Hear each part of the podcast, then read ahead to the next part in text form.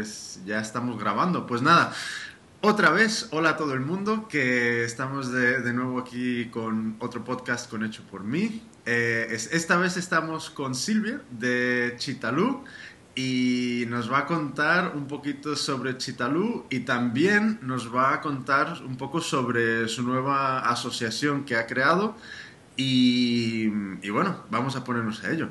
¿Qué tal Silvia? ¿Cómo estás? Hola Jimmy, muy bien, gracias. Pues a ver, em, yo te conocí en el primer hecho por mí que montamos. Entonces, em, viniste a, dar una charla de, como mujer y emprendedora y, un poco toda tu, tu experiencia. Eh, ¿sabes? Por mala suerte, nuestro, nuestro equipo de vídeo estaba un poco deficiente y el sonido quedó fatal. Entonces, todas esas, esas, charlas y esas ponencias, pues no, ¿sabes? de momento no han visto la luz. y, nada, o sea que no me tocó realmente conocer mucho de, de, tu historia y, bueno, creo que, que, esta es nuestra oportunidad. Muy bien. y entonces, cuéntame un poquillo de de quién eres, de dónde vienes, qué, qué, estás haciendo. Bueno, pues me, bueno, eh, me llamo Silvia y mm, no sé, la verdad que no sé por dónde empezar. Eh, la verdad que siempre de pequeña me ha gustado mucho hacer cosas, siempre he sido muy creativa. Muchos, la verdad, que empezamos así, eh, con una historia así de, pequeñitos. Y, bueno, yo tenía un trabajo que no tenía nada que ver con todo esto hacía pequeñas cosas por hobby y todo eso. Hombre, en mi familia, mi abuela pues siempre ha cosido, ha hecho punto, mi madre pues también cose, en fin, un poco que, lo he tenido en casa como algo normal y algo natural. Pero bueno, eh, el cambio importante en mi vida fue tener a mis hijos. Yo estaba muy contenta con el trabajo, eh, me gustaba mucho. Mm, ¿Y en qué estabas trabajando? Pues trabajaba, eh, trabajaba en Iberia. Eh, trabajaba como, bueno, en, como administrativo, en facturación. Me gustaba mucho el trabajo porque tenía mucho contacto con la gente, eh, cada día veías gente nueva, tratabas con mucha gente y bueno, estaba muy contenta, la verdad. Pero a la hora de tener a mis hijos, pues es un trabajo que es a turnos y empezó a venirme un poco mal. Hay mucha gente que lo compagina, mi madre mismo también lo, lo ha compaginado toda su vida con nosotros pequeños, pero bueno, yo llevé un... Cuando nacieron mis hijos, yo lo que quería era criarlos y no depender de nadie. Para mí lo importante eran ellos y no podía estar dependiendo de, de, que, pues eso, de que alguien, de, tener que depender de alguien, que me los cuidara o todo eso. Yo quería arreglármelas con, con, con mi marido, con su padre, eh, pues para, para no tener que depender de nadie, criarlos nosotros a nuestra manera y ya. Y entonces, bueno, además les he dado mucho pecho a los dos, entonces necesitaba estar yo personalmente. Sabes que su padre siempre ha sido pues el gran apoyo, ¿no? Que sin él no lo podía haber hecho así, pero bueno, pues las tetas las tengo yo.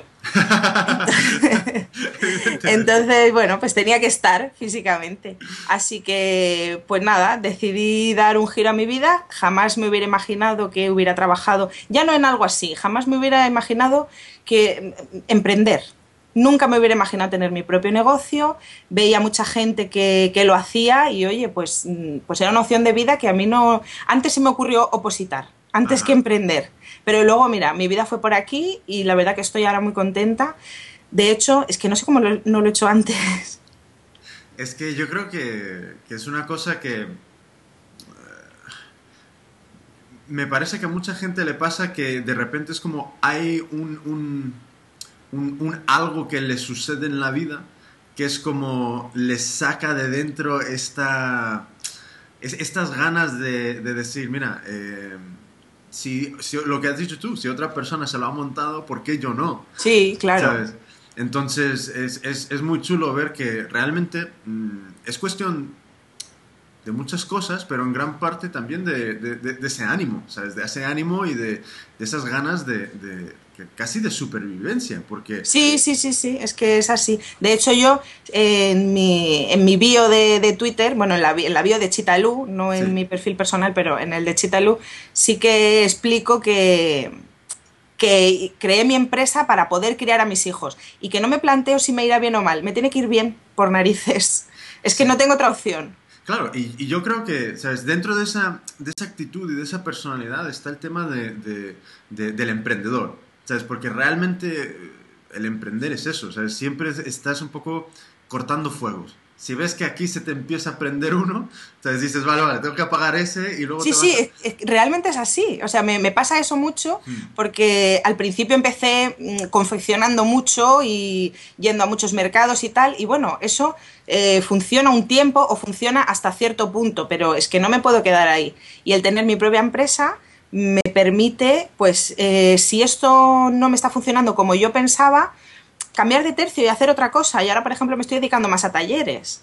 Entonces, eh, me, gusta mucho esa idea de, buscarme el pan todos los días. Claro, ese es el tema, que yo creo que, está en eso, que está en continuamente ir buscando qué es lo que funciona. Exactamente. yo creo que mucha gente se, se desanima porque ven que lo que ellos o ellas querían hacer no les está funcionando y entonces casi por defecto ya nada va a funcionar.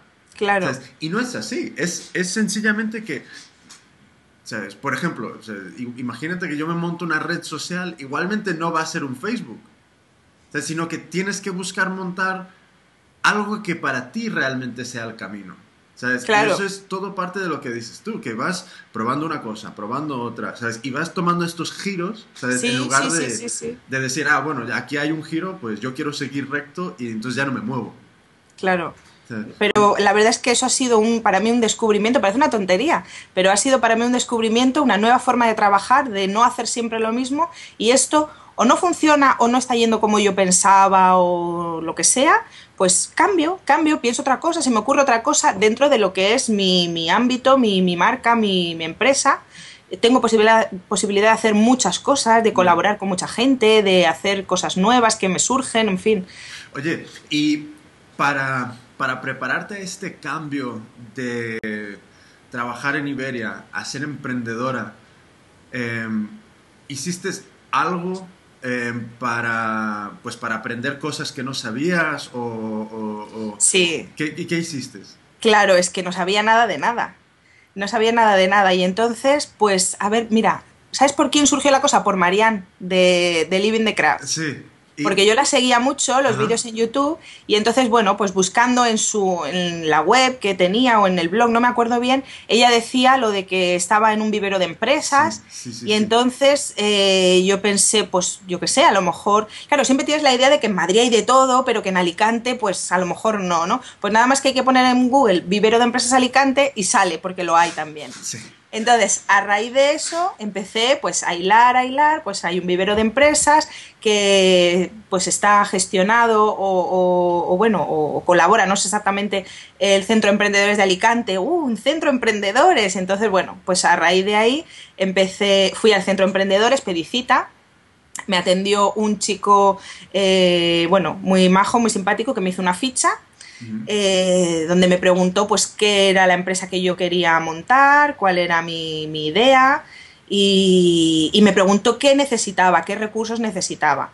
Y me dio una información súper valiosa, me orientó muchísimo el centro de emprendedores depende del Ayuntamiento de Alicante, igual que lo hay en otros ayuntamientos, porque sé que en Madrid se llama Madrid Emprende o creo algo así. Y entonces, bueno, lo hay en muchos, muchos más sitios. Para mí esto fue el gran descubrimiento. ¿Y qué, es Primero, qué, tipo de información te dio que, te, fue de valor? Pues mira, sobre todo a dónde dirigirme para crear la empresa. Me dijo, eh, bueno, me dio un listado tremendo de subvenciones que se pueden pedir, que podía pedir eh, me dijo, eh, bueno, me dio todos los pasos para saber cómo darme de alta. Eh, y sobre todo, bueno, te hacen un seguimiento mientras estás pensando en montar la empresa. Luego, cuando ya realmente te das de alta y ya tienes la empresa, em, pasas, digamos, a un servicio que llaman de tutela de empresas, que durante cinco años te siguen pues mandando información, puedes ir allí a la oficina y te, te asesoran. Y, todas las semanas, por lo menos uno o dos emails te mandan pues con información súper interesante, primero de cursos, que para mí fue eh, lo más importante, los cursos que dan en el Centro de Emprendedores y bueno, también he ido a cursos en COEPA, a mm, otros que, aunque son el centro de emprendedores, también están en colaboración con, con Jovenpa, la Asociación de Jóvenes Empresarios de Alicante. Y todos esos cursos son los que a mí me han ayudado a yo poder crear mi empresa, a darme de alta, a llevar mi, mm, mi contabilidad, mis declaraciones cada tres meses, en fin, me, me hago todo absolutamente yo, como puedo, cada día mejor. Pero, pero gracias a esos cursos es como, como he podido hacerlo. ¿Y conseguiste alguna subvención? Sí. ¿Sí? Bueno, la tengo concedida. Ponen los papeles que me la han concedido, me la tienen que pagar todavía. Ah, vale. Pero sí. ¿Y cuál es? Pues mira, es una subvención que da el SERVEF, el Servicio Valenciano de Empleo y Formación.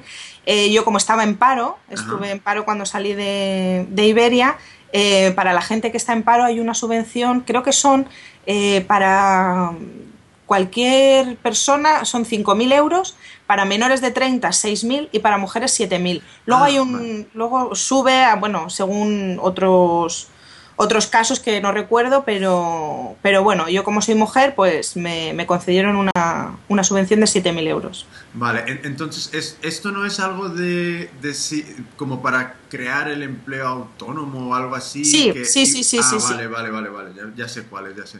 Entonces, eh, o sea, que caso de éxito, que sí existen las subvenciones y sí. Sí.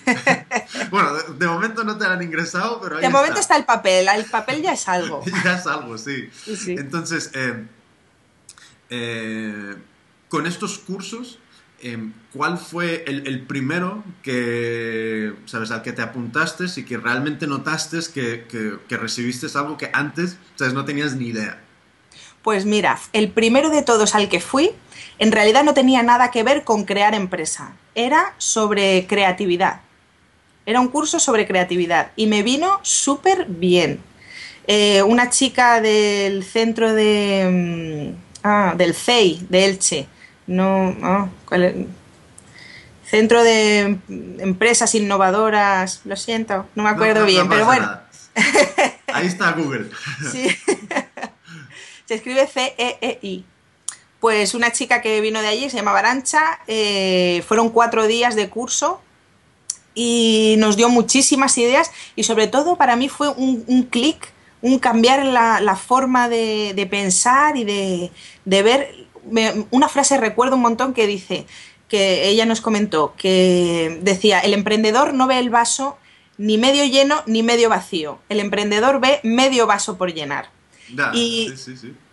Y la verdad es que yo, eso me, hizo un clic. Yo tenía una forma de vivir y ahora vivo de otra forma. Tengo otra forma de pensar, soy mucho más optimista, mucho más animosa. Oye, ¿y de, qué iba el curso? ¿Sabes? ¿Qué es un poco lo, que, lo, que, lo que tocaste en este curso? ¿Qué, qué fue la pues materia? una, una cosa que, de las que me hizo hacer ese clic que te digo em, fue que nos, nos hacía una pregunta, ¿no? Como una pregunta como de, respuesta muy obvia, pues ¿cuánto es 2 más 2? ¿No? Que todo el mundo diríamos 4. Pues ella nos, nos pedía que diésemos más respuestas a esa pregunta. No solamente con esa, sino pues yo qué sé, ¿qué es? No sé qué cosa, ¿sabes? Un, que, que diéramos muchas definiciones de una cosa que ella lo que decía es que en la escuela no se fomenta la creatividad. La respuesta es una la respuesta es única y o la has dicho bien o la has dicho mal y no hay más opciones, cuando en realidad sí que las hay. Y cortar eh, en una sola opción es matar la creatividad. Entonces este curso iba sobre todo de eso, hicimos muchísimos ejercicios, éramos poca gente, como unos 10 o 12 creo, y además es que lo aprovechamos muchísimo. ¿Sabes qué es la putada? La putada es como que eh, poco a poco vamos perdiendo esa yo creo que es un poco lo que decía Steve Jobs en, no sé, no me, creo que era en la en una charla que dio a Stanford o algo así, que era como la frase era un poco eh, mantente joven y inocente, algo así. Eh, no, mantente con hambre e inocente. O sea, un poco el rollo de nunca pierdas esa inocencia de crío que te lleva a, cuestionarlo todo. Exactamente, a preguntarte cosas. Y, hasta el punto de meter, ¿sabes? Un, tenedor en, la, en, la, en, el enchufe de, la electricidad, ¿sabes? Pero ¿qué pasa? Que son todas, todas esas pruebas que cuando no sabes y no pasa nada por no saber, lo intentas. ¿Sabes? Y muchas veces es que paramos de intentarlo. Y, ¿sabes? A mí me hace mucha ilusión y, realmente admiro a personas como tú que, que es como, eh, no pasa nada si no sé, sino la cuestión es qué existe a mi alrededor que me pueda enseñar. Claro. Y, te vas metiendo, ¿sabes? Porque si nunca tomas ese paso de apuntarte a este curso, seguirías sin saber. ¿Sabes? Y entonces, ¿qué pasa? Que es súper posible empezar a desarrollar este perfil que, que, que has desarrollado tú de emprendedora, de ir desde, desde trabajar a Iberia a, ser emprendedora y, sentirte con, con, confianza de, de, de, poderlo llevar a cabo sin tener que decir, me tengo que hacer, ¿sabes? Cinco MBAs, un, un, un ¿sabes? Cuatro doctorados y, no, ¿sabes? Tienes todo a, tu alcance. Entonces, em, este curso de creatividad, ¿se te ocurre algún ejemplo de directamente cómo te ayudó en, en, en, tu siguiente paso? Pues mm, más que como para yo desarrollar más ideas, lo que más me ayudó fue a, a tener una forma diferente de ver la vida. A eso de ver medio vaso por llenar. Ya. ¿Sabes? Y bueno, la verdad que, o a lo mejor porque fue el primer curso y me llamó más la atención, me impactó mucho más, a lo mejor por eso, o no sé, también porque fue normalmente los cursos allí son de una mañana o de una tarde, y aquí fueron cuatro días, entonces cuatro días que estuvimos con ella, con esta chica que, nos dio el curso, eh, un grupo reducido de personas, se hizo ahí pues un, un grupito, eh, yo qué sé, simpático, agradable. Oye, ¿y tú antes de empezar este curso ya tenías idea de lo que querías montar? No exactamente. Tenía idea de que tenía idea de que quería coser. Ajá. Yo tenía esa idea, pero no de cómo bueno, sí, te puedes dar de alta y coser, ¿no? Pero, en fin, eh, también la cosa no, no, es tan fácil. O sea, no, no, es que no es tan fácil, sino que, puedes hacer muchas más cosas. Yo no quería estar en mi casa arreglando bajos de pantalones, que lo hago también, ¿eh? Pero sobre todo los míos. Pero, pero quería hacer otra cosa. Quería crear mis propios productos, quería hacer mis líneas, quería vender online. Sobre todo quería trabajar en mi casa. Yo tengo el taller en casa porque lo necesito así para poder despertar a mis hijos por la mañana, darles el desayuno, llevarlos al cole y entonces cuando vuelvo yo ya empiezo a trabajar. Lo que no quería era tener un local y estar, digamos, mm, eh, no quiero decir esclava, pero bueno, estar obligada por un horario comercial. Hmm. Porque también los niños salen del cole a las cuatro y media, por la tarde pues quiero estar con ellos y en fin. ¿Y hace, hace cuántos años fue esto? ¿Cuándo, ¿Cuándo empezó eso? ¿Cuándo dijiste a Iberia hasta luego? Pues en realidad, dije Iberia hasta luego antes de pensar en, emprender. Hmm. Yo en un primer momento dije Iberia hasta luego, voy a opositar. Vale. Y, entonces empecé, empecé a estudiar, me compré el temario y todo. Una ristra de libros tremenda, es verdad. Y bueno, y empecé a estudiar, pero luego pues con todo el tema este de la crisis y tal y cual, que esto, quieras que no, también ha tenido que ver, porque en Iberia yo estaba bien, pero también empezaban a llamar menos a la gente, empezaban a dar menos horas a la semana de trabajo y eso supone también menos sueldo, entonces eh, la situación estaba un poco que yo me encontraba como que algo tenía que hacer, entonces pensé lo de la oposición, empecé a estudiar, pero luego, eh, bueno, salió la noticia de que ya no iban a convocar más oposiciones. Ya. Con lo cual, pues nada, pues ahí tengo el temario en casa, pero otra cosa tenía que hacer. O sea, mis hijos tienen que comer. Por supuesto, está mi marido también, pero yo necesito hacer algo con mi vida, necesito tener unos ingresos y, hacer algo que, me apetezca hacer. Ya, Oye, y entonces, la, idea de, de Chitalú y, del, producto que vendes, ¿cuándo, fue ese, inicio de, esta es más o menos la dirección, esta es más o menos la línea que quiero seguir? Pues más o menos hace un año. Más o menos hace un año. Eh, hace un poco más de un año, bueno, yo creé la marca Chitalú hace más tiempo, cuando la utilizaba para hacer pequeñas ventas y cosas, pues a lo mejor para regalar o tal y cual. Creé el blog y todo eso. Pero ya como para decidirme a hacer de esto una empresa, hace un año aproximadamente. Vale. ¿Y mm, qué es el tipo de producto que vendes? Pues mira, em, el tipo de producto que yo, que yo trabajo tiene varias características. Una es que tiene mucho de mi propia filosofía de vida. Yo mm, no me gusta, no me gusta mucho el consumismo y a lo mejor es un poco raro que diga esto a alguien que se dedica a vender, pero no, soy muy amiga del. ¿Sabes? No creo porque. Mm, a mí me, molesta un poco que hemos llegado a, considerar igual el consumir con el, el consumo excesivo. Claro. ¿Sabes?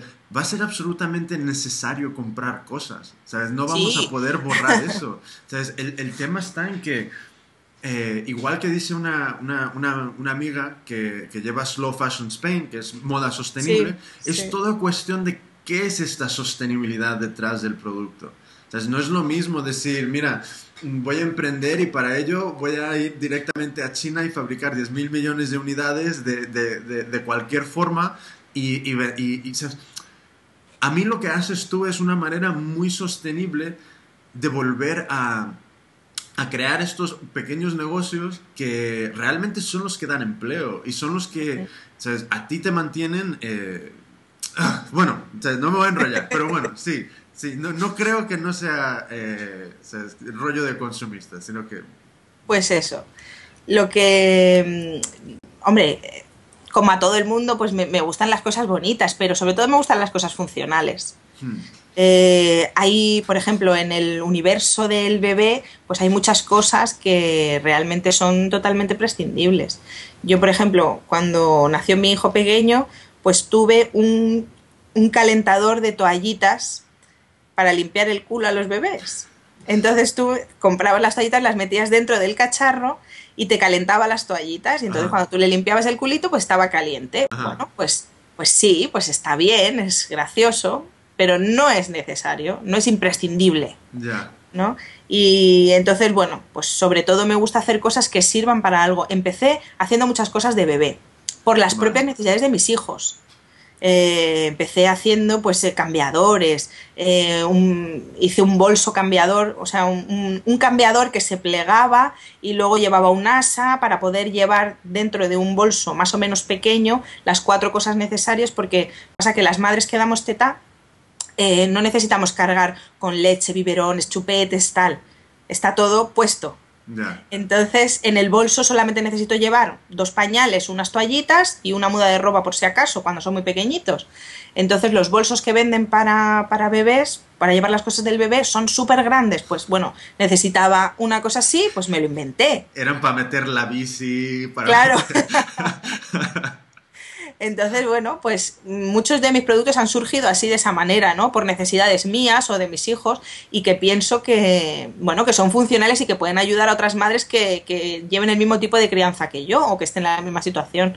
Y luego, pues ya también he, hecho otras cosas sobre todo veo cosas que me gustan y, las adapto a mi estilo, a mi forma y, eh, en fin, no necesariamente de bebés, pues, aunque también he hecho colchitas de bebés y baberos y todo eso.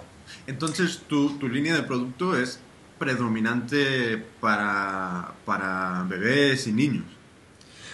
Eh, aunque empezó así, no es que sea predominante, porque aunque tengo muchas cosas de bebé, pero también eh, últimamente me ha llamado mucho la atención los estuches y estoy viendo diferentes formas de hacer estuches y neceseres, pues diferentes formas de colocar la cremallera para que quede de una forma, de otra, diferentes cierres y bueno, estoy ahora un poco con el tema de los estuches y las bolsas pequeñas. Vale, vale. Y cuando, ¿sabes? Cuando se te surge, cuando te surge una idea de, de algún producto nuevo, mm, ¿tienes algún proceso más o menos de de, diseño o, de, ideación de esto para desarrollarlo antes de ponerte a cortar y a coser o, es directamente cortar y coser?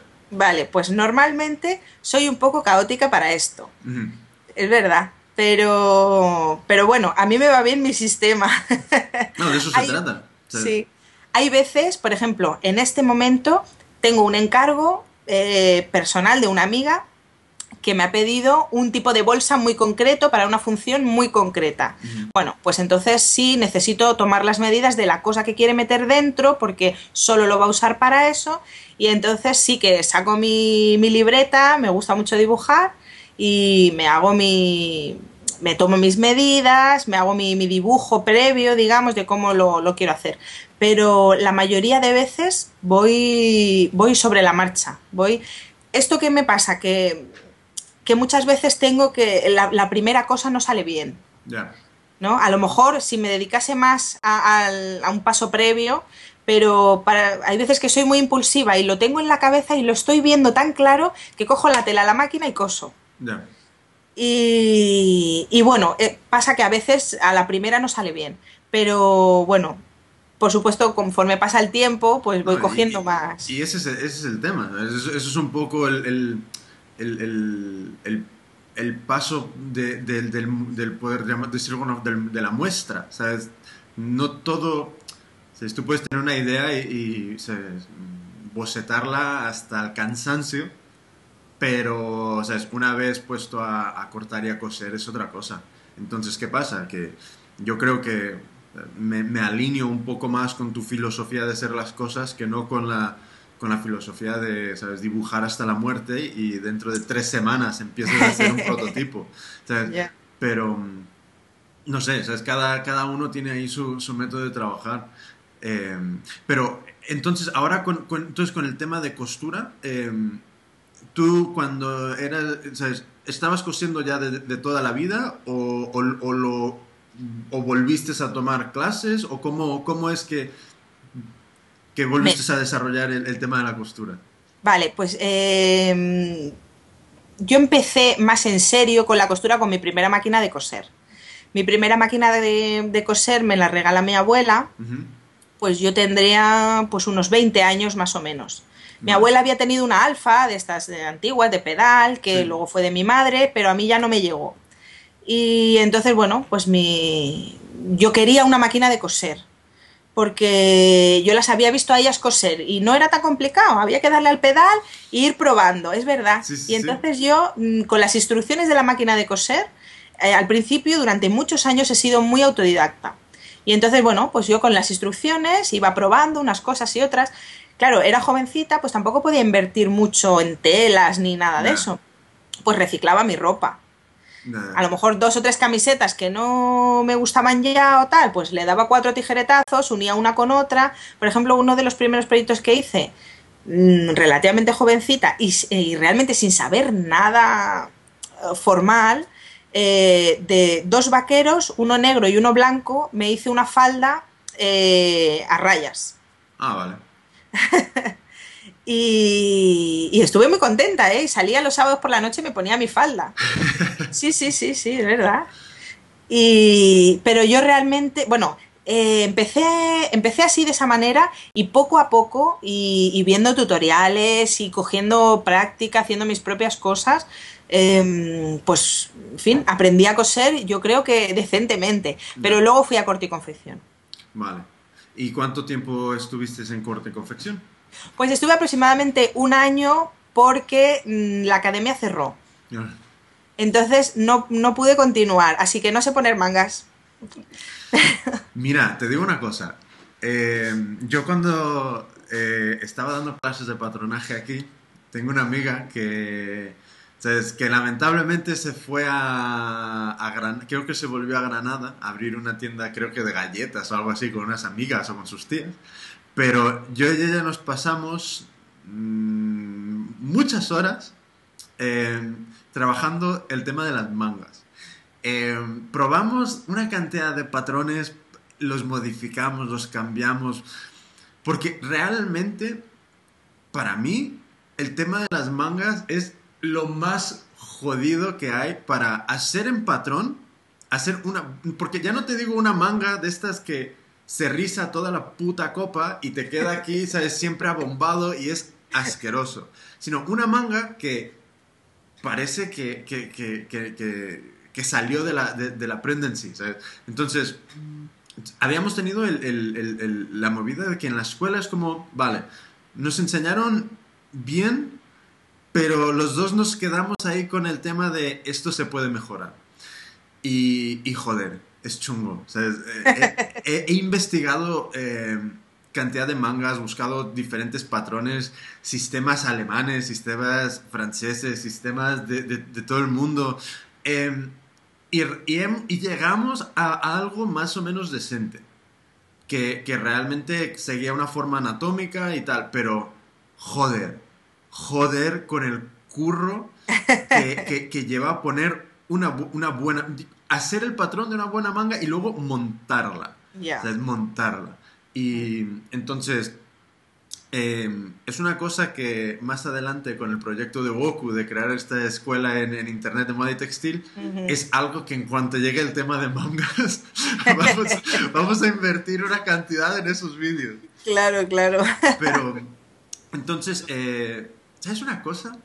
Eh, ¿Cómo molaría que empezaran a surgir escuelas, escuelas creadas por crafters?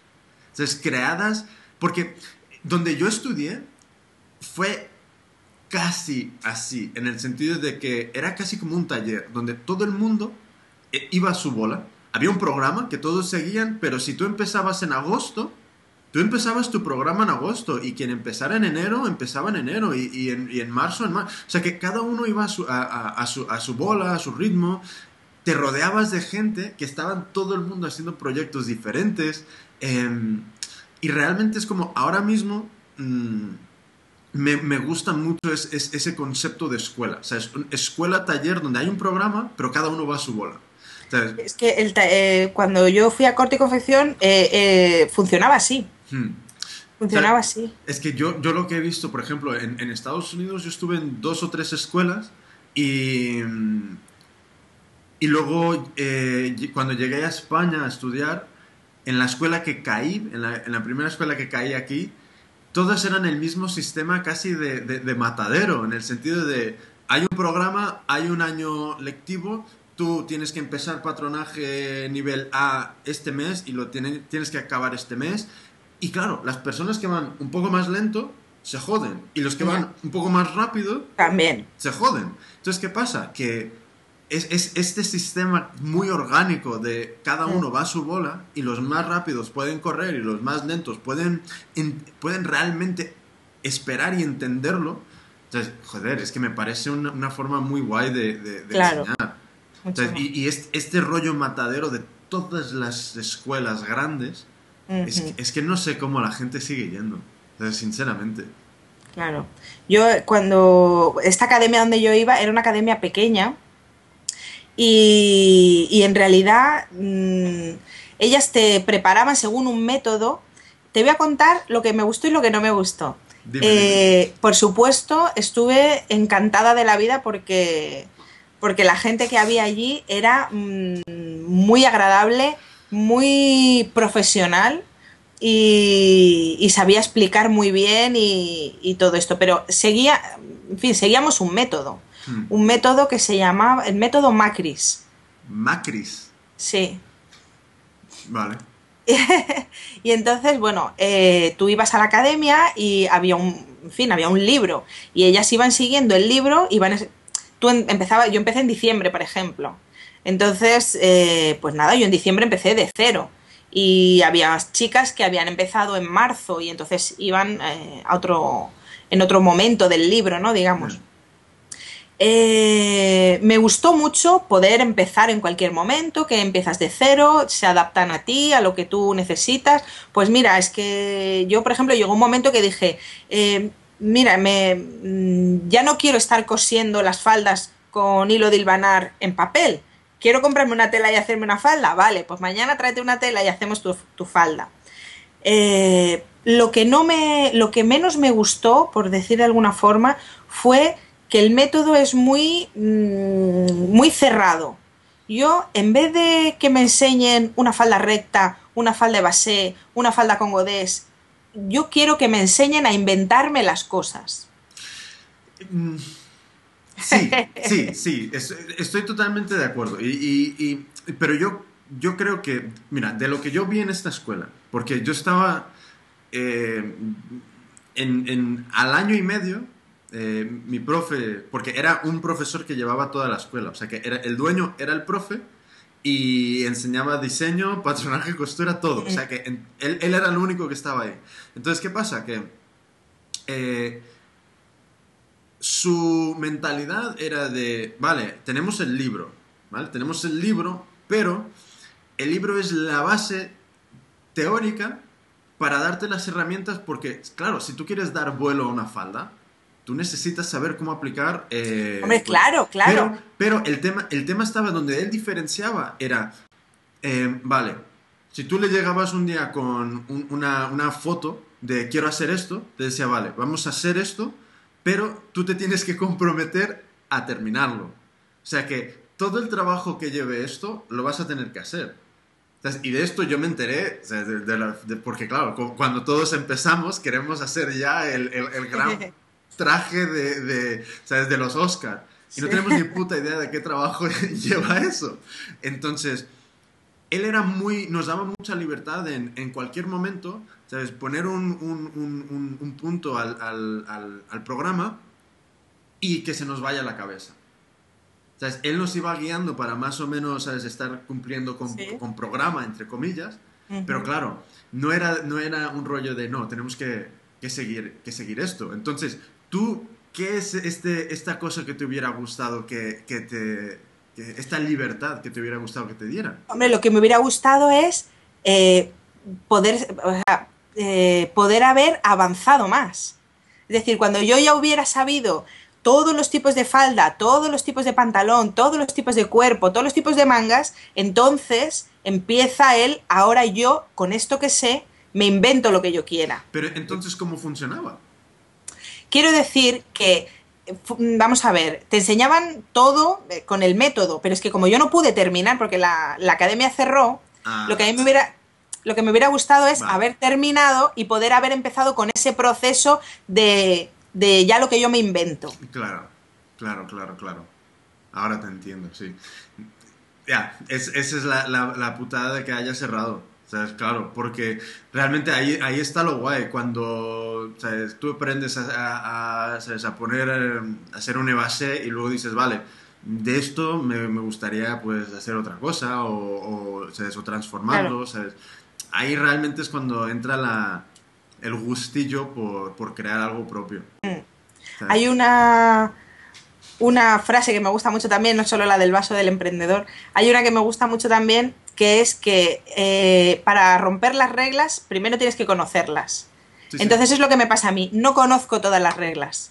Porque no pude terminar. Entonces, como no conozco todas las reglas, no puedo romperlas, inventarme mis propias cosas. Esa es un poco mi, lo que me frena un poco a la hora de, hacer ropa. Que en el fondo eh, sí que me gustaría hacer ropa infantil en un futuro. No descarto, por supuesto, o sea, no descarto, no. Me gustaría terminar corte y confección. Aquí hay en Alicante una academia que tiene mucha fama que dicen por ahí que Aníbal Laguna salió de esa academia y tal. Mm. Y, pero bueno, no es lo mismo que la otra porque la otra me cogía al lado de casa, eh, tenía otro horario, en fin, que me venía mejor y pues nada, lo otro está ahí y algún día. No, sí, es, Es, es, un, es un tema de que es curioso que cada vez se está cosiendo más, pero cada vez hay menos sitios donde aprender a coser. Sí. Porque una cosa son talleres. ¿Sabes? Talleres que, que cualquiera dentro del mundo craft puede, puede montar durante cuatro horas, un fin de tal. Pero es una cosa muy diferente eh, ya entrar en, un, en, una escuela con un programa para aprender ya de forma muy, muy estructurada, ¿sabes?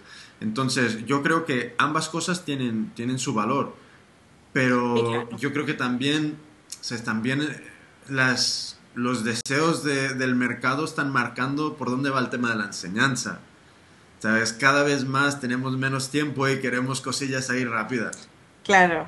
¿Sabes? Pero, pero no sé, yo estoy un poco, estoy partidario de, ambas cosas. Lo, suyo sería ya una escuela que, igual que puedes ir a, apuntarte para todo el año, te puedes apuntar para un fin de y solo aprender mangas. Sí, claro. Eso estaría guay.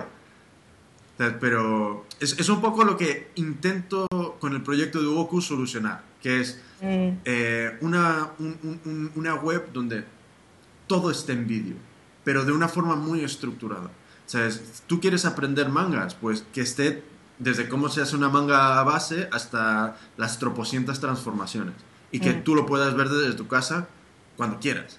Entonces, ya veremos. Veremos cómo, cómo, cómo sigue adelante todo eso. Entonces, em, con, con, lo que aprendiste ahí, ¿no has conseguido hacer algo? O sea, ¿alguna cosilla de, de ropa? O... Sí. Pues, hombre, he hecho vestidos para mi hija. Vestidos sin mangas. de verano. Eh, yo me hice una chaqueta, pero claro, ellas, ellas me pusieron las mangas. Vale. Yo me hice una chaqueta eh, para una boda, eh, los disfraces de carnaval, ese tipo de cosas sí, sí que hago. Vale, vale, vale. Pues, ok, entonces empiezas a estudiar, te cierran la escuela, ¿en qué paso del proyecto estabas mientras estabas estudiando?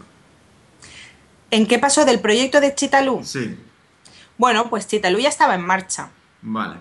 Sí. Vale, vale. Y yo eh, empecé a estudiar eh, viendo que necesitaba saber más hmm. para poder mm, llevar mi proyecto, ampliar mi proyecto. Eh, entonces, bueno, cuando esto terminó, eh, empecé a buscar otros cursos de otras cosas relacionadas con el craft, ya no con la creación de empresa, que todo eso también sigo pendiente, pues de si salen cursos que me van interesando, puntualmente los voy, los voy haciendo también. Pero empecé a hacer cursos de patchwork en, bueno, a través de Alicante Cultura, que es un proyecto del Ayuntamiento de Alicante también. Son cursos pues de un montón de cosas, no solamente hay de, de craft, hay muchísimas cosas. Y, bueno, ahí la, la tía más importante de Patchwork de todo Alicante da cursos a través de Alicante Cultura, aparte de darlos en su tienda, pero bueno, pues a, a través de Alicante Cultura son muchísimo más baratos y yo los hago allí con ella. Eh, es lo que ella dice, yo soy la misma, enseño lo mismo en la tienda que, en el otro sitio. La verdad que he aprendido mucho también con lo del patchwork, mm, sobre todo porque me ha dado una nueva técnica de, coser. Me gusta mucho, eh, no utilizo patrones casi casi para nada. Aparte de la ropa, ¿no? Pero quiero decir, para, para hacer cambiadores o para hacer estuches, neceseres, no utilizo patrones. Simplemente corto a la medida que, me gusta y coso con el ancho de la pata de la máquina. Eh, me gusta trabajar así, no, no me gusta el, tema de los patrones, no, me gusta ir haciendo las cosas conforme vienen, necesito más grande, más grande, necesito más pequeño, más pequeño y, y voy adaptando así. Entonces de ahí el hecho a ojo. Sí. sí. Em, vale, entonces, eh, el, siguiente paso, ¿qué es? Eh, el siguiente gran paso que, tomaste, ¿cuál, ¿cuál, consideras que era para, el proyecto de Chitalú? Pues el siguiente paso fue empezar a vender en la calle. Porque claro, mi idea era vender online. Sí. Y entonces ese fue el primer batacazo, porque vender online no es tan fácil como parece. Es, muy fácil empezar a abrir una tienda y a montar la pasarela de pago, todo eso es súper fácil. Y hace una ilusión y cuando llega un pedido, ¡ay, qué bien! Pero no llegan tan seguido como si tú estuvieras en la calle con una tienda. Eh, entonces, bueno, como estaba claro que no quería tener una tienda en la calle, pues eh, fue el primer giro. Por supuesto, lo de la tienda web lo tengo ahí, me siguen llegando pedidos, pero bueno, no es una cosa que da para vivir, así que tengo que hacer otra cosa. Eh, empecé con los mercados online, o sea, con los mercados a pie de calle, y aquí en Alicante, pues está el Mercado de la Luz, que fue el primero que fui. Bueno, es el único que he ido aquí en Alicante. Y, mm, y bueno, es, era la única opción entonces. Oye, ¿cómo, cómo era el proceso de pillar plaza en un mercado? Pues en este caso eh, mandabas un email a la organización, en el blog está la dirección de mail, eh, mandabas un email, pues mira, estoy interesada en... No es como por ejemplo el nómada que yo veo que tienes que presentar una solicitud y a ver si te cogen o no te cogen. Aquí normalmente si hay espacio te cogen.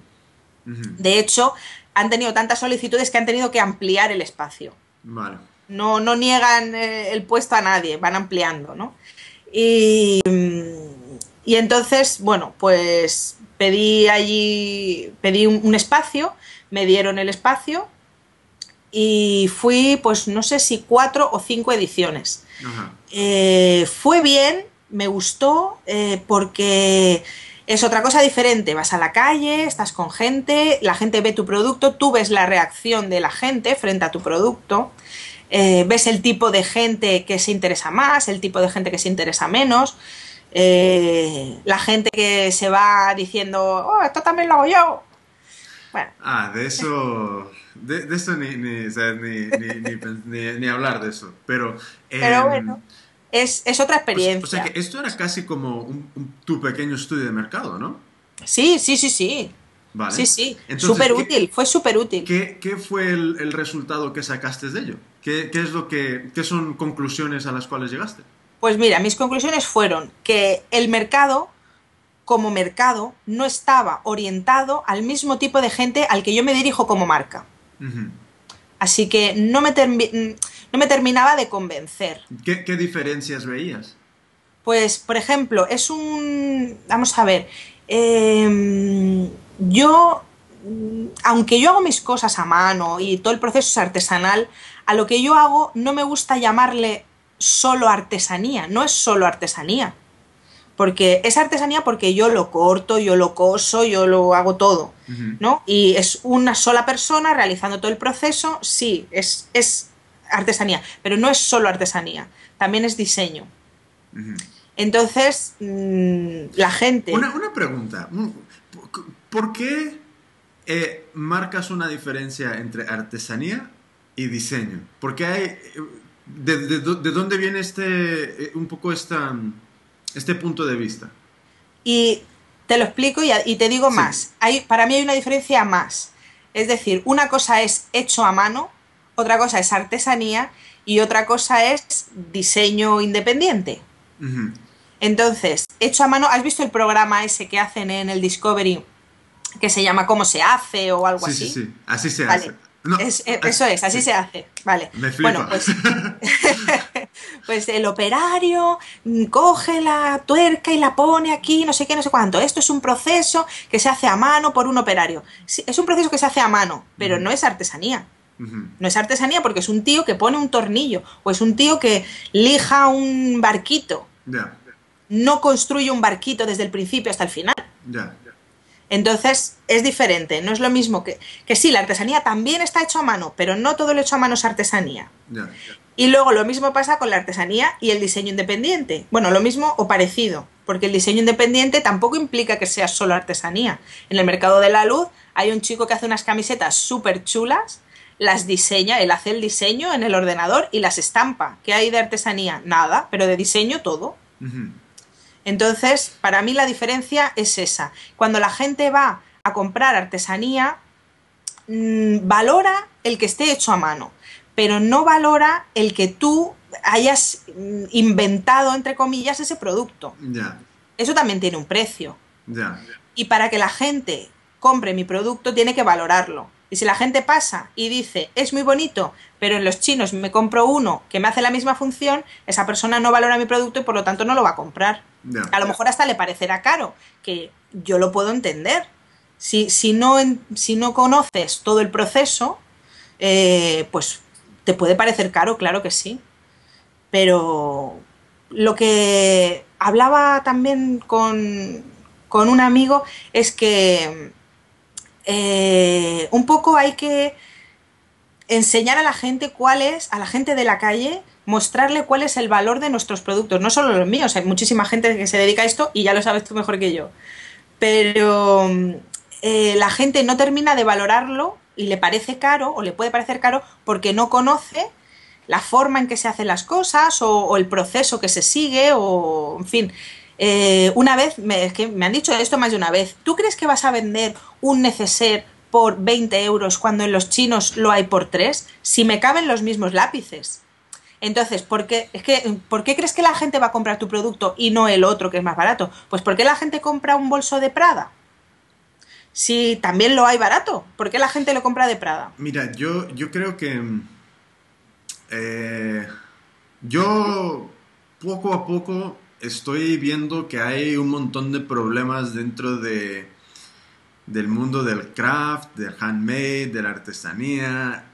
Todo esto, cuando lo quieres hacer por lucro, ¿vale?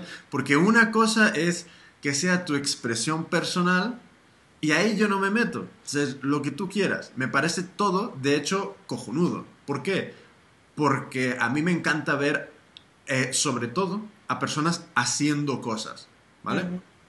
Pero cuando ya te metes en el tema de por lucro, yo creo que te, tienes que ajustar a, una realidad de, marketing y de mercado. Que, y, es un poco, tenemos que coger, por ejemplo, como por ejemplo Apple.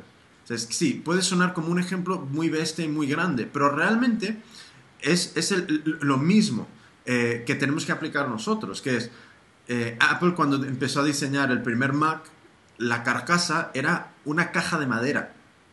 Una caja de madera, literalmente. Eso es lo, en, lo que venía. Y esto no es que no hubiera plástico, ni, ni, que se hubiera hecho en la edad de piedra, sino que eran como creo que en los 70, algo así. Entonces, ¿qué pasa?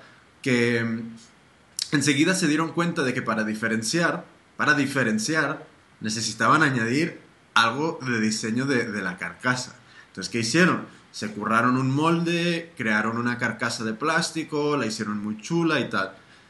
Yo veo que no se está haciendo eso en mucha gente del tema de, la artesanía, el craft, todo, hecho, todo esto por lucro, que es como, no, no están buscando darle este giro de diseño. Porque yo creo que eso es lo que, lo que diferencia. es Cuando una persona que ve un Mac no dice, eso me lo puedo comprar también en, en PC City o en cualquier sitio sino que están viendo algo donde ha habido un proceso de diseño igual de importante, igual de cuidado que el proceso técnico de, de, crearlo. De lo que hay dentro, sí. Sí. Entonces, ¿qué pasa? Que no sé cómo, pero poco a poco, con Hecho por mí, quiero ver cómo podemos empezar a, a ayudar y a fomentar este pensar en diseño, ¿sabes? Y creo que hace falta una base muy teórica, ¿sabes? Porque Mm, el diseñar no surge de, la nada, sino que todos los buenos diseñadores han tenido una base muy, muy técnica y muy teórica que luego les ha permitido es desarrollarlo. Entonces, eh, por eso te preguntaba por qué marcar la diferencia entre diseño y artesanía, porque sinceramente creo que, existe y eso es un problema.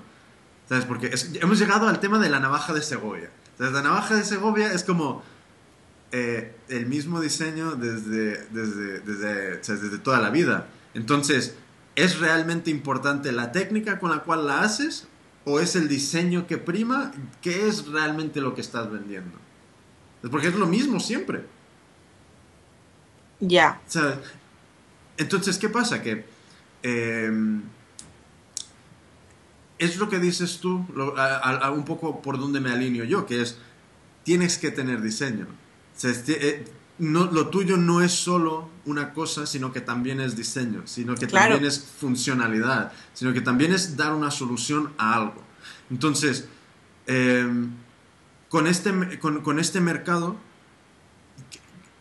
¿qué, ¿qué, notaste de diferencia entre las personas que acudían y, y, las personas a las cuales tú te quieres dirigir? ¿Qué es lo que no entendían del producto o por dónde no cuajaban? Pues eh, la diferencia primordial, eh, no sé, a lo mejor está un poco feo que lo diga, pero es la edad. La edad, vale. Sí. Sin pelos en la lengua. Hay que hablar porque las cosas entre más claras, más... más, sí, sí, no, pues, pues sí, fue así. Venía eh, al mercado de la luz, viene mucha gente. Eh, bueno, cualquiera, cualquier edad puede valorar muchísimas cosas diferentes, pero yo como marca me dirijo a un público más joven.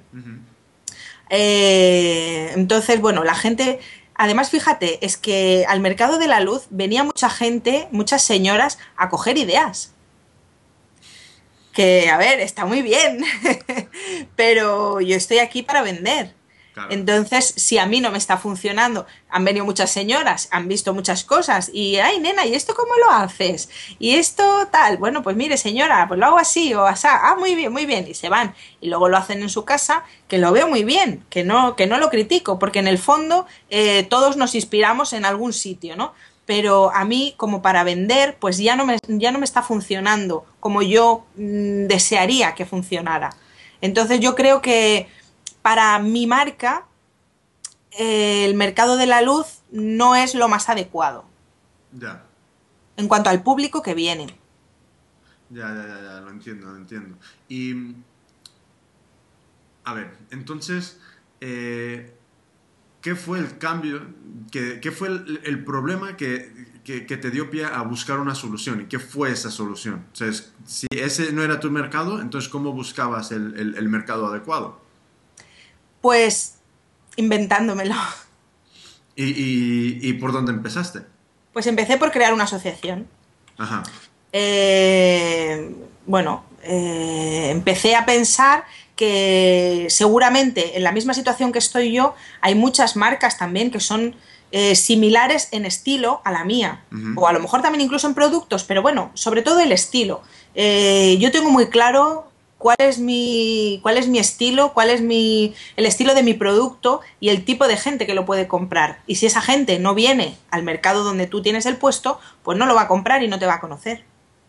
Entonces, eh, pensé que Alicante necesitaba ese, ese mercado al que sí que viniese ese tipo de gente. Eh, además, bueno, eh, el mercado de la luz em, ahora sí está sí está haciendo más, más trabajo de, publicidad, pero al principio del todo no había, no había mucho trabajo de publicidad por parte de la organización.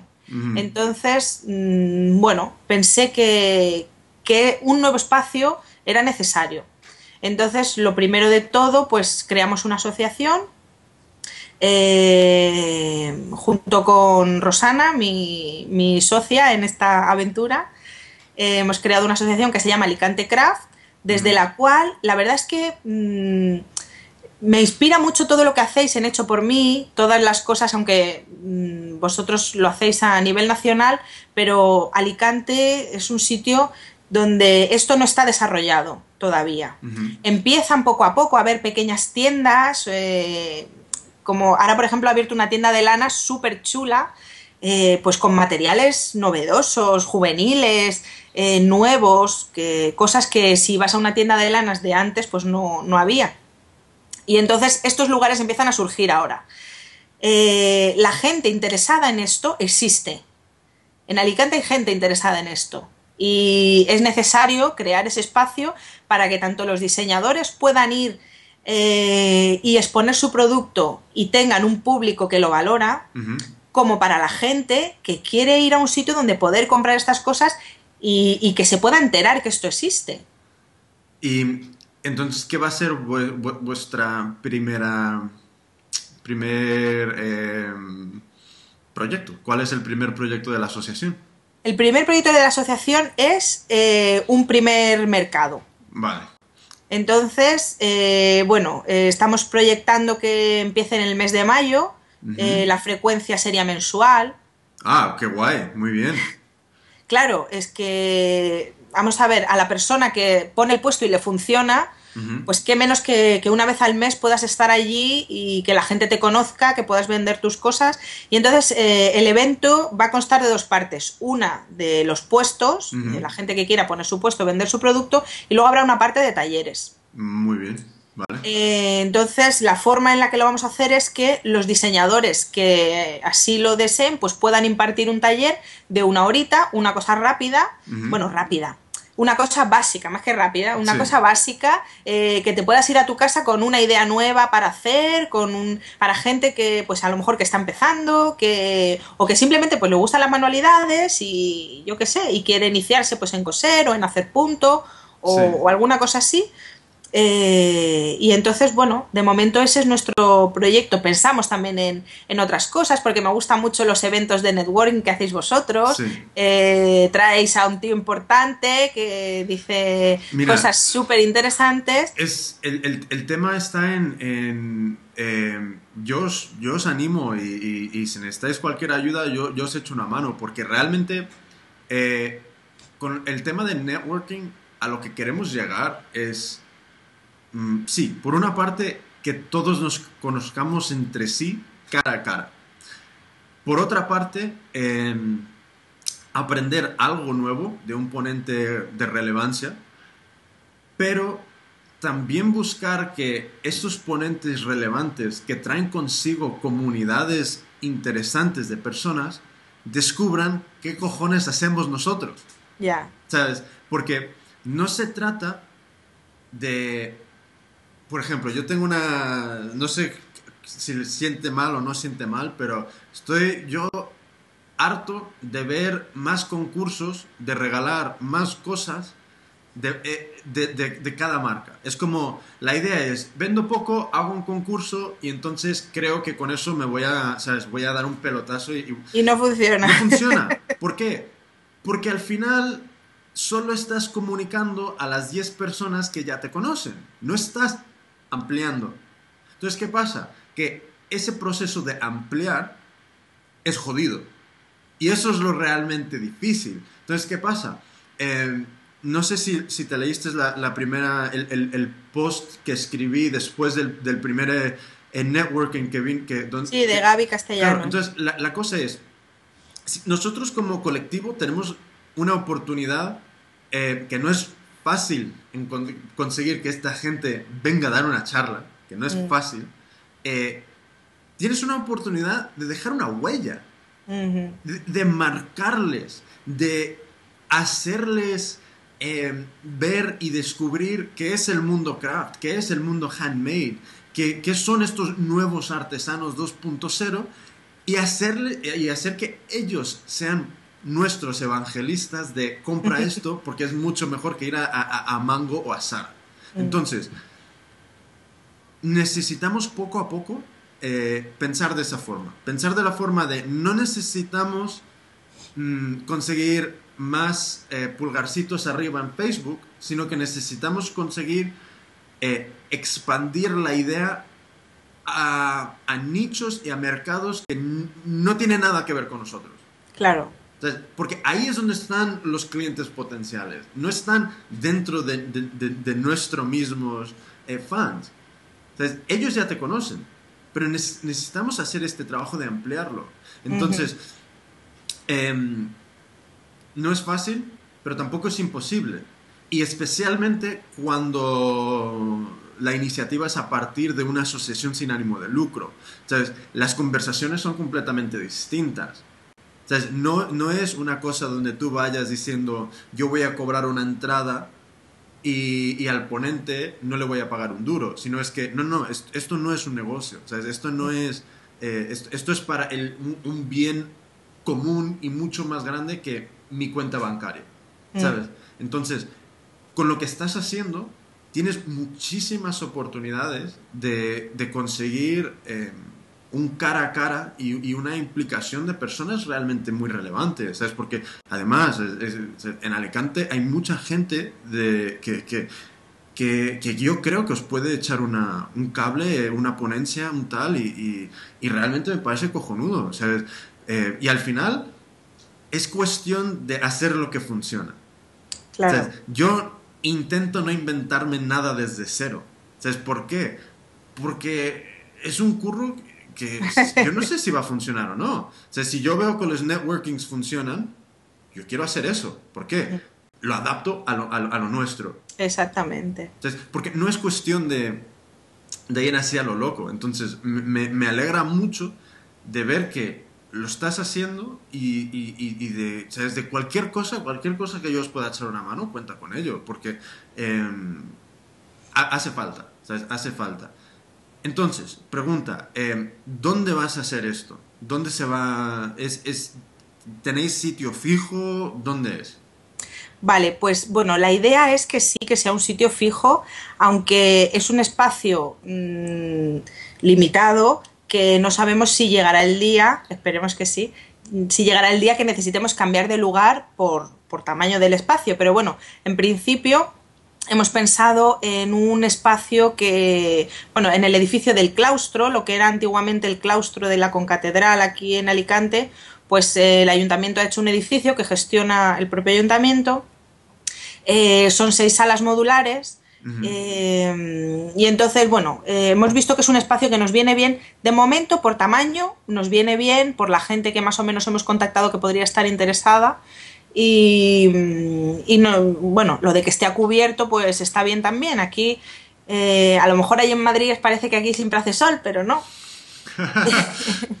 Entonces, bueno, pues hay veces, sobre todo en invierno, pues que llueve y tal, y sabes que, llevar un puesto con tus cositas que has hecho con tanto cariño que se te empiecen a mojar o que por la lluvia la gente no venga, pues nos interesaba buscar un sitio a cubierto. Precisamente hoy presentamos la instancia para solicitar el espacio y bueno, creemos que, sí, que nos lo van a conceder, ¿no? Es un espacio que está de, bueno, eh, en el centro del casco antiguo de la ciudad, eh, bueno, el edificio es moderno, pero ya te digo que han tomado lo que era el antiguo claustro de, la concatedral y han hecho ahí un edificio, pues moderno, funcional, eh, se puede proyectar, se puede, hay mesas donde hacer talleres, en fin, es un sitio que nos ha parecido súper chulo y, bueno, la verdad que, que yo creo que sí, que vamos a, poder hacerlo ahí. Y la, la situación es, está muy bien, está en el centro de Alicante.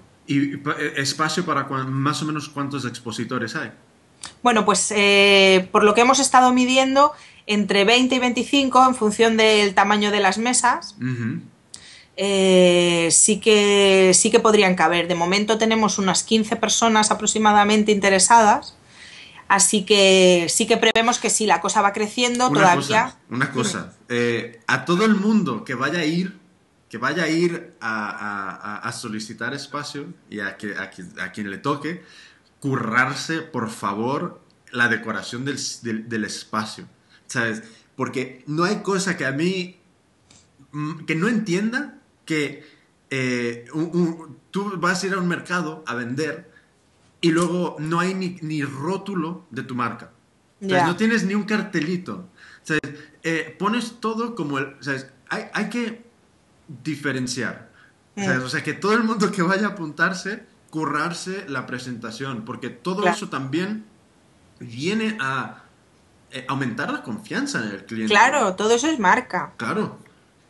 Entonces, 20, em, algo expositores y ¿cómo va a ir el tema de los talleres? ¿Va, a estar un espacio central o cómo va a ir?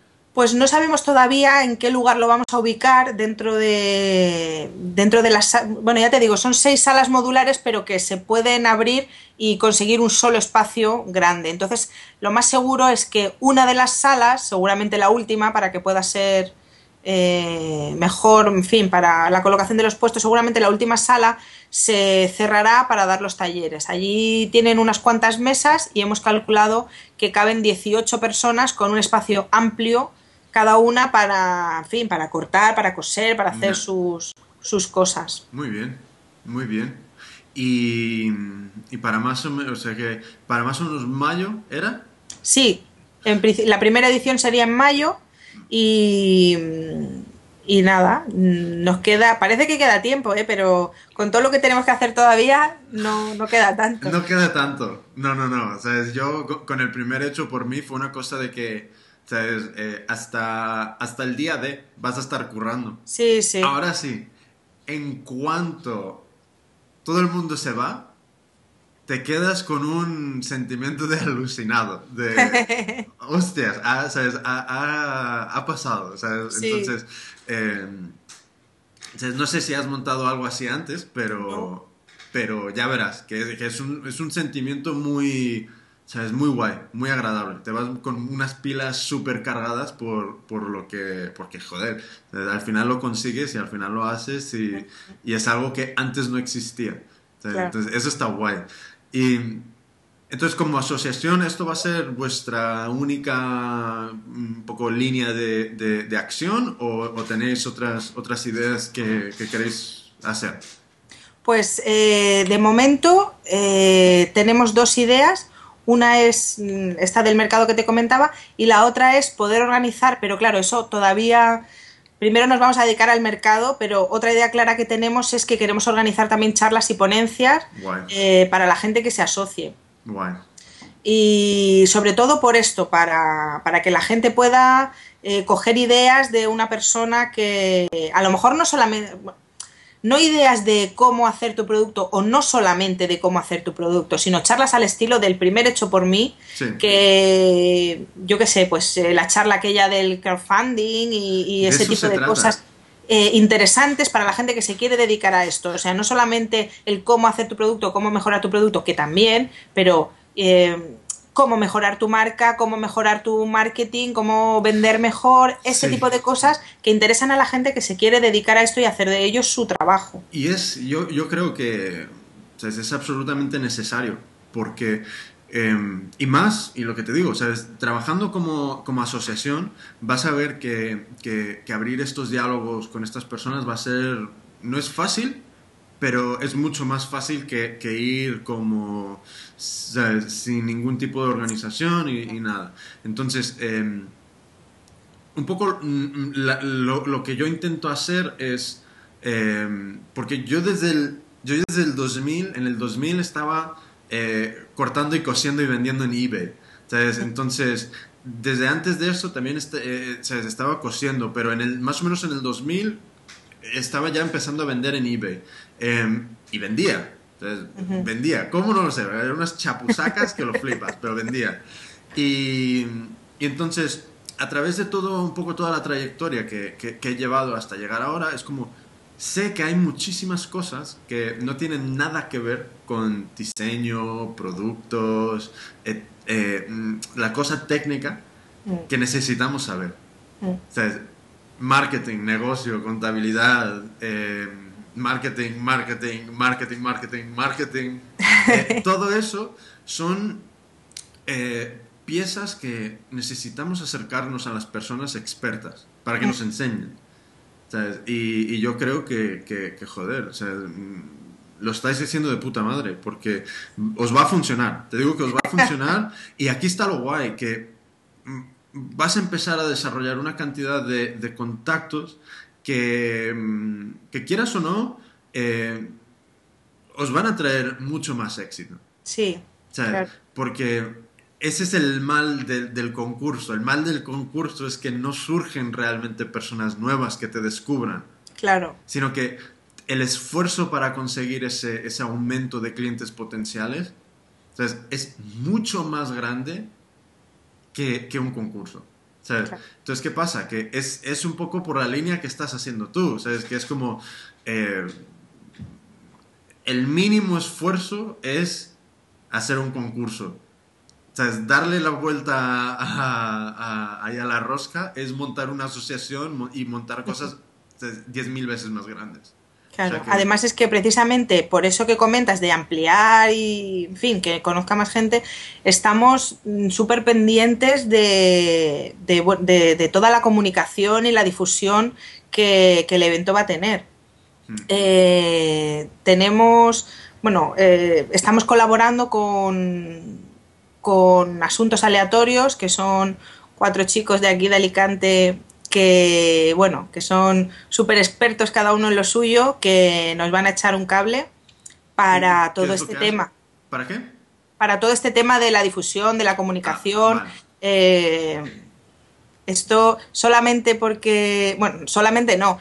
Eh, primero porque es buena idea, puede funcionar, pero si la gente no conoce que esto existe, no va a funcionar. no tienes nada. Exactamente. Entonces, eh, ellos son los que, los que nos van a dar el empujón y se van a hacer cargo de que todo Alicante se entere de que esto existe, de que hay talleres, de que hay mercado, de que, en fin, de que todo esto está y, yo sé que se nos va a petar. Yo, yo sinceramente creo que sí, ¿sabes? Creo que va a ser una cosa que, ¿sabes? Es, es cuestión de hacer cosas diferentes. Si ese es el tema de la crisis, todo el mundo se, se, agobia con la crisis y es como la crisis lo que realmente está diciendo es que hay muchas cosas que ya no funcionan mm. y tenemos que hacer cosas diferentes. Claro. ¿Sabes? Si ya no funciona el concepto de trabajo fijo en una empresa, si ya no funciona ese concepto porque estás en el paro, entonces tienes que hacer otra cosa no puedes seguir buscando el mismo resultado que no funciona. Sí. ¿Sabes? También no sé quién decía, eh, no sé si fuiste tú, a lo mejor en Twitter, no sé, alguien decía que. Ah, no, el Emilio Duró decía en una conferencia que si lo que estás haciendo no te funciona, no esperes que el resultado cambie si sigues haciendo lo mismo. Ya. Creo, que eso es una frase de, Einstein, creo. Creo ah. que Sí, creo que es una frase de... creo que va sobre la, misma, el mismo, la misma línea de pensamiento, ¿sabes? Pero em, ese es el tema. tenemos que cambiar, tenemos que innovar. Si, si tan creativos somos, hay que ponerlo a... hay que exponerlo al mundo. ¿Sabes? Y, y, y otra cosa, que es como el concepto de, competición. yo creo que sí, tenemos que competir entre nosotros. Tenemos que, si, si yo hago algo con hecho por mí que a ti te parezca que funcione, cópialo. Claro. Hazlo. Porque al final el, tema está en que si a ti te va bien, a mí también. Sí. Esa es la idea. La idea no es buscar que a ti no te vaya bien. Y, ya hablando de en temas de marca, ¿sabes? Que una marca no quiere que la otra venda y tal. No funciona así, ¿sabes? Entre mejor le vaya a todos, mejor te irá a ti. Sí. ¿Sabes? Entonces, esa es una cosa que también creo que, que, hacemos muy mal, en el sentido de, ¿sabes? Esta marca vende y eso significa que a mí me está quitando algo. ¿sabes? Y esto se ve un mogollón en los mercados. ¿sabes? Y, y la cosa no funciona así no, la verdad es que yo, por ejemplo, sí que tengo, yo veo muchas veces en los blogs de gente que, hace cosas a mano y todo eso, gente muy muy empeñada en, en, que no me copien, en que nadie me copie, en que... Y yo creo que nos hemos olvidado un poco de que todos aprendemos copiando algo. Desde que nacemos aprendemos copiando a los mayores. A... Y te digo una cosa, si, si el valor de una idea, es primero las ideas tienen poco valor a nada. Lo que importa es el desarrollo.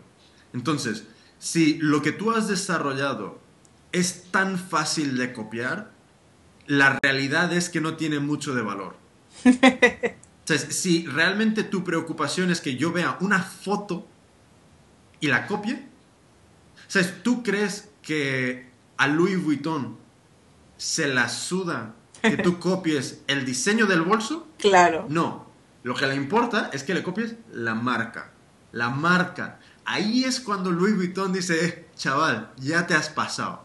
Entonces, ¿qué pasa? El valor realmente lo tienen las marcas, pero las ideas están purulando por todo el mundo. O sea, es nada, no hay un proceso hermético que pueda proteger tu idea. O no, no existe. Entonces, entre más colaboremos juntos, entre más como comunidad empecemos a crecer, más podremos empezar a hacerle frente a, a, otros, a otros temas que realmente no son sostenibles y son ya procesos de, de consumo bestia. Pero yo lo, lo, que te digo es igualmente que, que, que, que, no se lo ofrezco a otras personas, con lo, lo, que necesites, tú pide.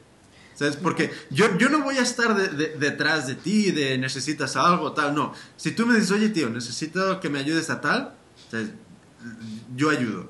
Hay veces que se me olvida contestar a emails o tal, pero se, vuelve a enviar el email. Pero con cualquier cosa, sinceramente, ¿sabes? Pide porque si a ti te va bien, a todos nos irá también bien.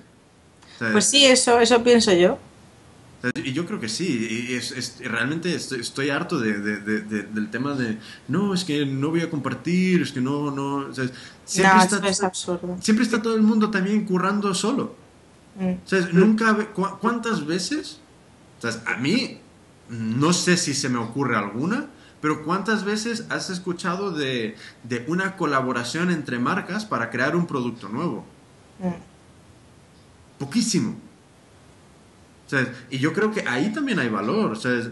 Y, y, estos eventos te darás cuenta de, que a ti personalmente todo el mundo va a crecer. Todo el mundo va a crecer. La gente que vaya y exponga, eh, los ponentes que vengan, los, quien escucha al ponente, quien reciba el taller, todo el mundo va a crecer, pero tú mm, vas a descubrir una cantidad de cosas que te va a flipar en el sentido, en el sentido de que, ¿sabes? ¿Por qué no hice esto antes? Claro. ¿Sabes? Y eso es lo que realmente mola. Lo que realmente mola es eso. Pues sí. Entonces, em, siguiente paso, ahora mismo, ¿qué, ¿qué, toca hacer? Bueno, mm, de momento estoy demasiado con todo el tema de la asociación, el mercado y tratando de montar esto. Eh, mi, el paso en el que estoy ahora mismo es este. No, a partir de aquí, pues ya iremos viendo cómo, cómo, va, cómo va yendo toda, todo lo que organicemos mm, desde la asociación. Y, bueno, pues. Oye, ¿y cómo, cómo, compaginas eh, Chitalú con, con eh, Alicante Craft? Pues regular. regular, porque es que además ahora me he apuntado a otro curso. ¿De qué? De edición de imágenes en Photoshop. Vale. Entonces, pues voy al curso a las 8 de la tarde, salgo a las 10 y media de la noche. Y por las mañanas, pues tengo la mañana, la tarde la tengo regular. Hay veces que, bueno, si lo que tengo que hacer no es muy allá, pues puedo coser por la tarde un rato, mientras los niños están en casa no pasa nada, ¿no? Pero así trabajo de concentrarme solamente tengo las mañanas. Entonces, bueno, por ejemplo, si te das cuenta, el blog lleva un, hace un mes que no, no he publicado nada en el blog y me encuentro yo mal, ¿no? Me gusta publicar una vez por semana, una vez cada 10 días o algo así. Pero bueno, yo ahora, por ejemplo, hemos tenido un mogollón de, trabajo con la asociación porque estamos en el proceso de, crear eh, los logos y toda la imagen de la asociación, también para el mercado y todo eso. Eh, nos reunimos mucho y pensamos mucho y entonces, bueno, pues por ejemplo, eh, se ha visto afectado eso, que hace más de un mes que no, un mes y un par de días que no he publicado nada en el blog. Pero bueno, pues poco a poco. Os, animo a que, a, que, a, que a empezar un podcast.